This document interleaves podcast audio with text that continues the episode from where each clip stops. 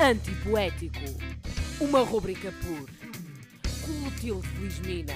Ah, enganei-vos. Beatriz Magano.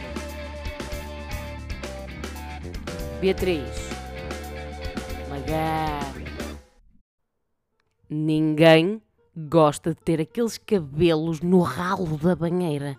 É simplesmente nojento o molhelho que temos que retirar daquela pecinha de metal que impede que a nossa casa de banho vire um desastre apo apocalíptico de Chewbacca, já para não falar das giletes. Quem vive com mulheres não entende o fenómeno da colagem capilar que todas as mulheres fazem no azulejo lateral da banheira. Ao fim do mês, daria para fazer um capachinho para o meu tio Júlio. Ai, se calhar ofereço-lhe um no Natal. Mas de repente, sem que eu nada o fizesse prever, tive uma ausência desse fenómeno capilar.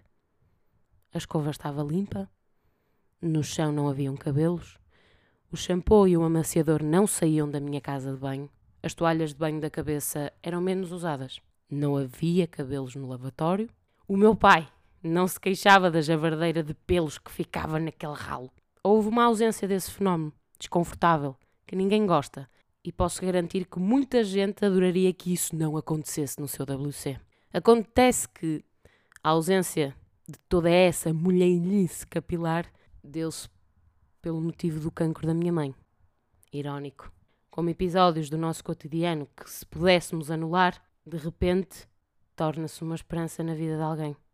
É engraçado como pequenos atos e chatices da nossa vida podem ser o sinal oposto de uma esperança.